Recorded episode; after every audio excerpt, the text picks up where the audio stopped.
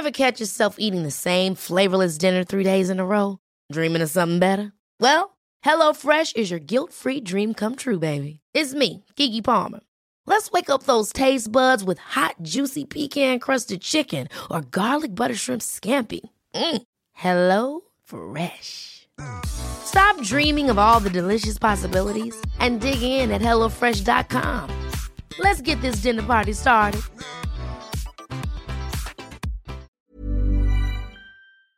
Esta situación de la Coordinadora Nacional de Trabajadores de la Educación la, hemos eh, visto desde hace muchísimo tiempo en diferentes eh, entidades, en diferente, con diferentes este, gobiernos, no necesariamente con el tema de salud, que ahora es eh, lo que señalan. Mucho, mucho del tema de la coordinadora es el control de las plazas, es el control del dinero, eh, que básicamente toda la discusión educativa en nuestro país desafortunadamente se va a temas de administración. Eh, a temas de presupuesto, a temas de quién va a manejar ese presupuesto, si lo manejan los gobiernos de los estados, si lo maneja la federación, si se va a premiar a diferentes sectores de los sindicatos, eh, quién va a negociar las plazas, quién tiene las plazas, qué preparación tienen las plazas, todo eso, ¿no? Y además el, el desarrollo de elecciones, ¿no? Cada vez en este país que eternamente. Tenemos elecciones en algún punto, cada año hay elecciones en algún punto, desafortunadamente el magisterio eh, se utiliza mucho para la cuestión de los votos, para la cuestión de decidir lo que sucede en las urnas.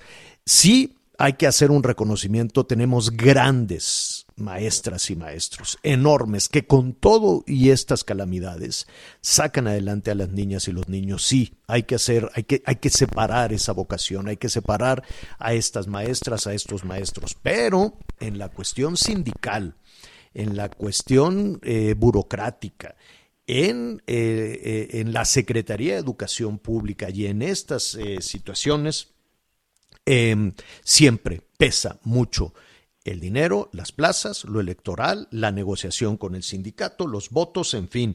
Quien sabe mucho de todo esto y quien nos puede eh, dar un, un, norte sobre el origen, la actuación y quién controla la Coordinadora Nacional de Trabajadores de la Educación es Manuel Gilantón. Él es profesor del Centro de Estudios Sociológicos del Colegio de México y me da muchísimo gusto, le agradecemos que tome la llamada. Manuel, ¿cómo estás? Buenas tardes. Hola, buenas tardes. ¿Qué tal? Oye, Manuel, esta, esta historia parece, parece un déjà vu, ¿no? Parece, haciendo un lado la respuesta del presidente, que esta sí es novedosa, un presidente que decide protestar ante la protesta, este, y una, una, un plantón anticipado con mucha anticipación que resulta bueno, ese ya es otro tema, saber cómo, cómo, con tanta anticipación no pudo, no pudo decidirse. Sin embargo, ayúdanos a entender qué es, quiénes son los integrantes de la coordinadora y desde cuándo surgió. Eh, bueno, eh, eh, quisiera aclarar una cosa que se nos ayude.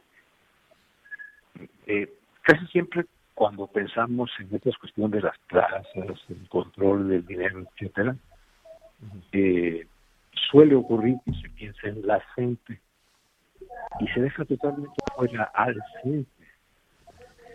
Y si de eso se trata, el gran actor a lo largo de la historia, el control de las y todo esto que se dice, es el CENTE. ¿Mm? La gente el, el sindicato. Sí, el sindicato, el sindicato nacional. El sindicato que durante tanto tiempo dirigió el Bester Gordillo. Y antes Jongitud Barrios. Y antes Jongitud, exacto. Pero además, ojo, es un sindicato que no surge porque se organizan los maestros para defenderse. Es un sindicato que organiza el Estado mexicano, en los 40 por ahí, no tengo exactamente la fecha, para hacer una relación corporativa con eh, los líderes del magisterio. Es muy importante la diferencia que tú haces entre los aparatos sindicales y el, y. Cuando se confunde eso, nos equivocamos, ¿no? Eh, por otro lado, otra cosa que es importante para cualquiera de estos gremios, bueno, eh, digamos, la CENTE es una sección del CENTE, porque el CENTE es el titular del contrato, las condiciones general de trabajo. Se nos olvida que no es posible, por ejemplo, una venta de plaza o una concesión de la plaza sin que esté justificada, sin que esté de acuerdo el gobierno.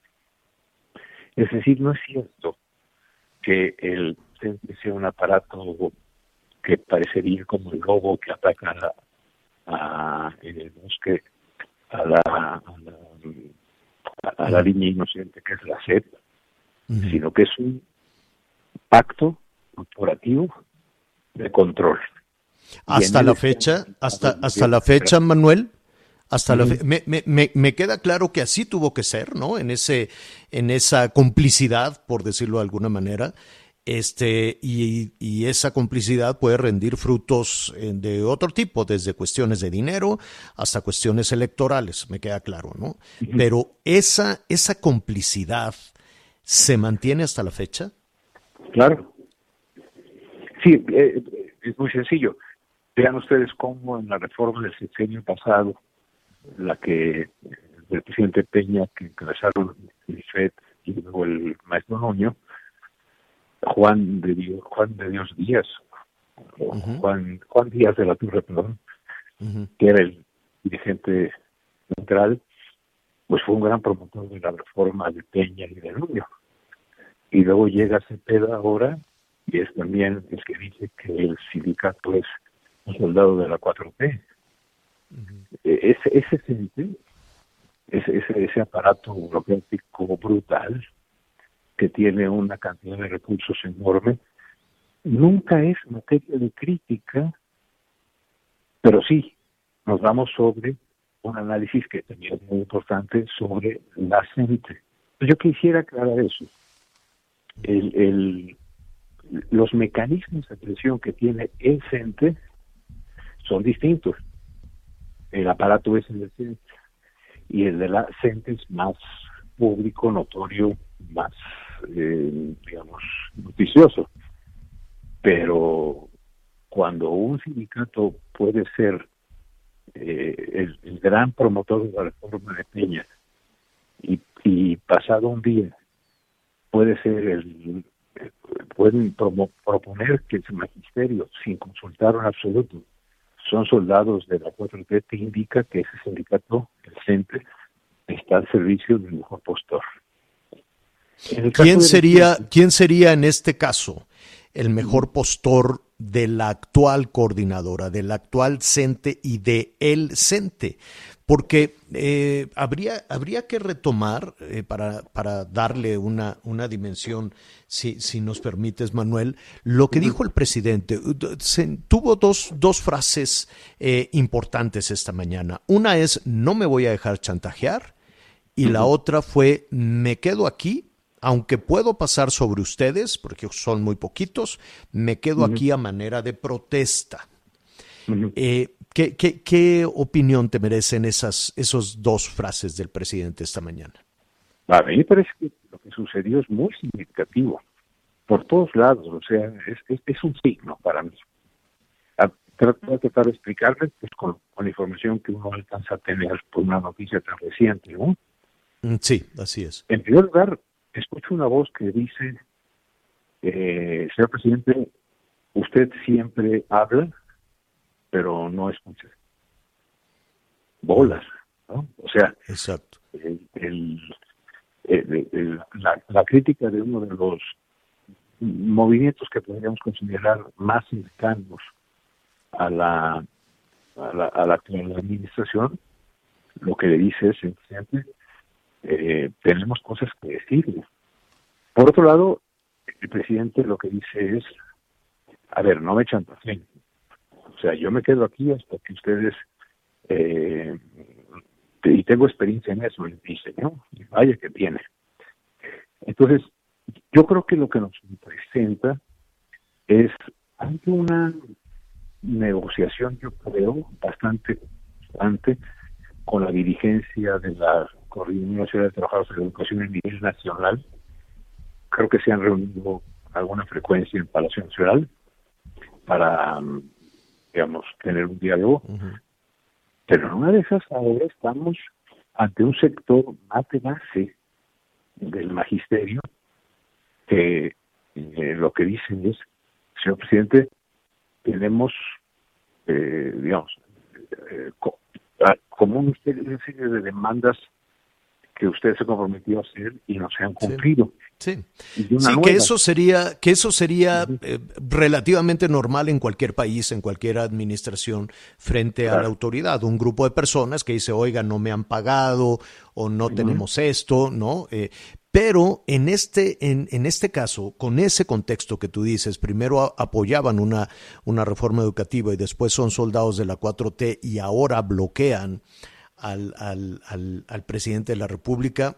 Em, dime, ¿hay, hay, ¿hay alguien, consideras, yo sé que esto es muy pronto y que merece más, más, más discusión, em, Manuel, pero ¿hay quien esté moviendo los hilos? La gente, quiero suponer que no se manda sola. Eh, y no se manda sola, pero tampoco todo responde a una teoría de la conspiración. Ok. Ese es ahí donde el análisis político tiene que ser un análisis eh, que sí, que dé espacio a la posibilidad de que hay quien tiene intereses. A ver, eh, la gente ha tenido siempre acuerdos con los gobernadores de Oaxaca. Así y ha tenido acuerdos siempre, incluso con la dirigencia del centro. Es decir, es una es una sección sediciente, pero además que surgió en los años 70, finales de los años 70 del siglo pasado, con la demanda de la democratización del magisterio. Porque, ojo, recordemos, cuando Jongitud deja de ser el secretario general o directivo del CENTE y entra el Bester Gordillo, no hay una votación, hay una decisión que toma el presidente Salinas en su oficina. Llama a Jongitud y le dice, nuestra Jongitud, le agradecemos todo lo que ha hecho usted por la República, le presento a su sucesora, es la maestra presidente Gordillo. Es el Ejecutivo de ese entonces el que decide quién será el dirigente del magisterio. Para que entendamos el nivel de pacto corporativo que existe entre que ha existido, ¿no? En, y, yo creo que entonces cabe esa, esa cuestión de, a ver, aquí estoy moviendo los hilos, por ejemplo, en ese caso el presidente Salinas, por razones que interesaban para su proyecto. Pero mm, el, el, el, sindicato, yo creo que a veces, a veces pensamos que es el magisterio que por lo tanto todos no, no, no. electoralmente, ¿no? No, no, no, calma. No. Eh, sí son intereses de, grupo, controlan un montón. Por ejemplo, eh, ahora cuando te contratan para ser profesor o profesora, de, por el hecho de contratarte tienes que ser parte de ese sindicato. No hay libertad sindical. ¿No? Entonces hay muchísimas cosas que ver. Y creo que este hecho puede ser interpretado como una posibilidad de ya no estar presos de la, de la confusión entre el magisterio y, dirigencias sindicales y ver que dentro del magisterio hay distintas voces. ¿No? Me parecería interesante tomarlo por ahí.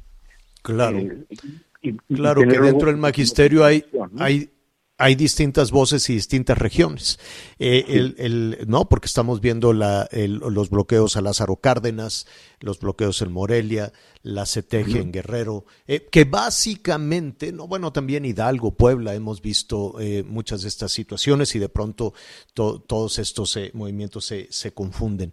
Creo, a, a, reserva de, desde luego, de conocer, como siempre, tu, tu mejor opinión, que eh, se estaría planteando ya a partir de lo que hemos visto hoy, que es muy temprano para el análisis, me queda muy claro, necesitamos un poquito más de tiempo y ver quién es quién, este, pero sí ya una probablemente una relación distinta y que algo de lo que sucedió hoy en Chiapas pueda podría tener efecto incluso en Michoacán o, en Guerrero mismo, ¿no? A propósito de, de lo que sucede el próximo lunes, que es el regreso a clases.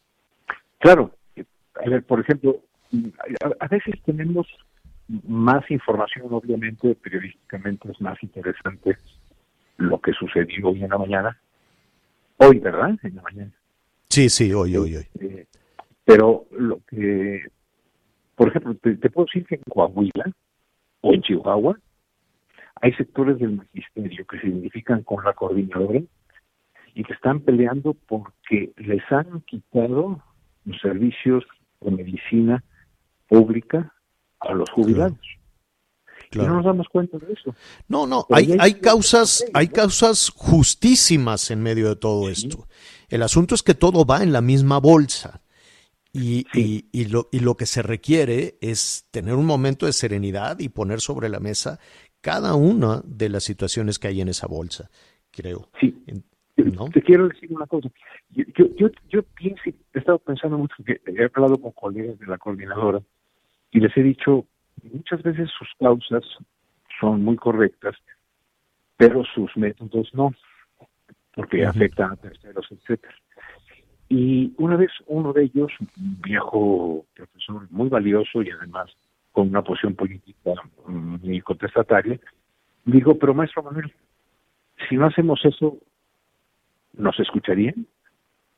Es decir, ¿en qué medida esas acciones de bloqueos, etcétera, son directamente proporcionales a la obturación de los mecanismos de negociación por la vía institucional. Así es, así es. Si no, no son, si no, no son escuchados. Tienes toda la razón. Claro. No, o sea, hay, hay maestras y maestros que les deben tres, cuatro quincenas y dicen, pues si no me planto aquí, ¿quién me va a pagar? ¿No? O bien, lo que ellos me decían también, acuérdense que hace dos años un grupo de empresarios decidió, eh, creo que era con el periodo, del presidente Peña, pues decir que había pensaban distinto de algunas cosas. Y lo que hicieron fue que se pusieron en el ángel de la independencia, eran como 30, y los recibieron en cinco minutos. Es más, a la iglesia y los empresarios tienen derecho de picaporte en, el, en los gobiernos anteriores. Actualmente hay otros. Exacto. Entonces, Hay, hay, hay, algo que revisar de nuestro sistema. Si quieres, te doy un ejemplo rapidísimo iba a clases a la UAM Plata y de repente unas señoras y señores con un mecatito como para, digamos, para colgar ropa, cerraron el eje en el que yo iba y me tocó estar de los más adelante. Entonces me bajé y les dije, pues ¿por qué no nos dejan pasar? Y entonces dijeron, ¿sabe qué? Llevamos seis meses pidiendo agua. Hemos hecho todas las cartas y traían un folder, el pleto de, cartas, solicitando con sellos, etcétera. Y dijo, si usted me permite, porque soy profesor aquí de la UAM, en ese entonces estaba ahí, me dijo, este es mi teléfono, llámame mañana. Al día siguiente tenían agua. Porque habían hecho un bloqueo después de llevar más de ocho meses de trámite solicitando agua por la vía, digamos, institucional. Algo estamos haciendo entonces muy mal que, que, que, lo normal es que un ciudadano reciba lo que le ofrecen a tiempo, ¿no? lo, lo, anormal es lo que hemos estado viviendo, que se ponga el mecatito, que bloqueen al presidente con un anuncio que, que, se había hecho de, de, desde ayer, profesor. Desde ayer se dijo, oigan, va a venir el presidente, lo vamos a bloquear. Y que, que, también ese es otro tema. Desde luego habrá que ver cómo con tanto tiempo de anticipación no podías prever una situación de esta naturaleza.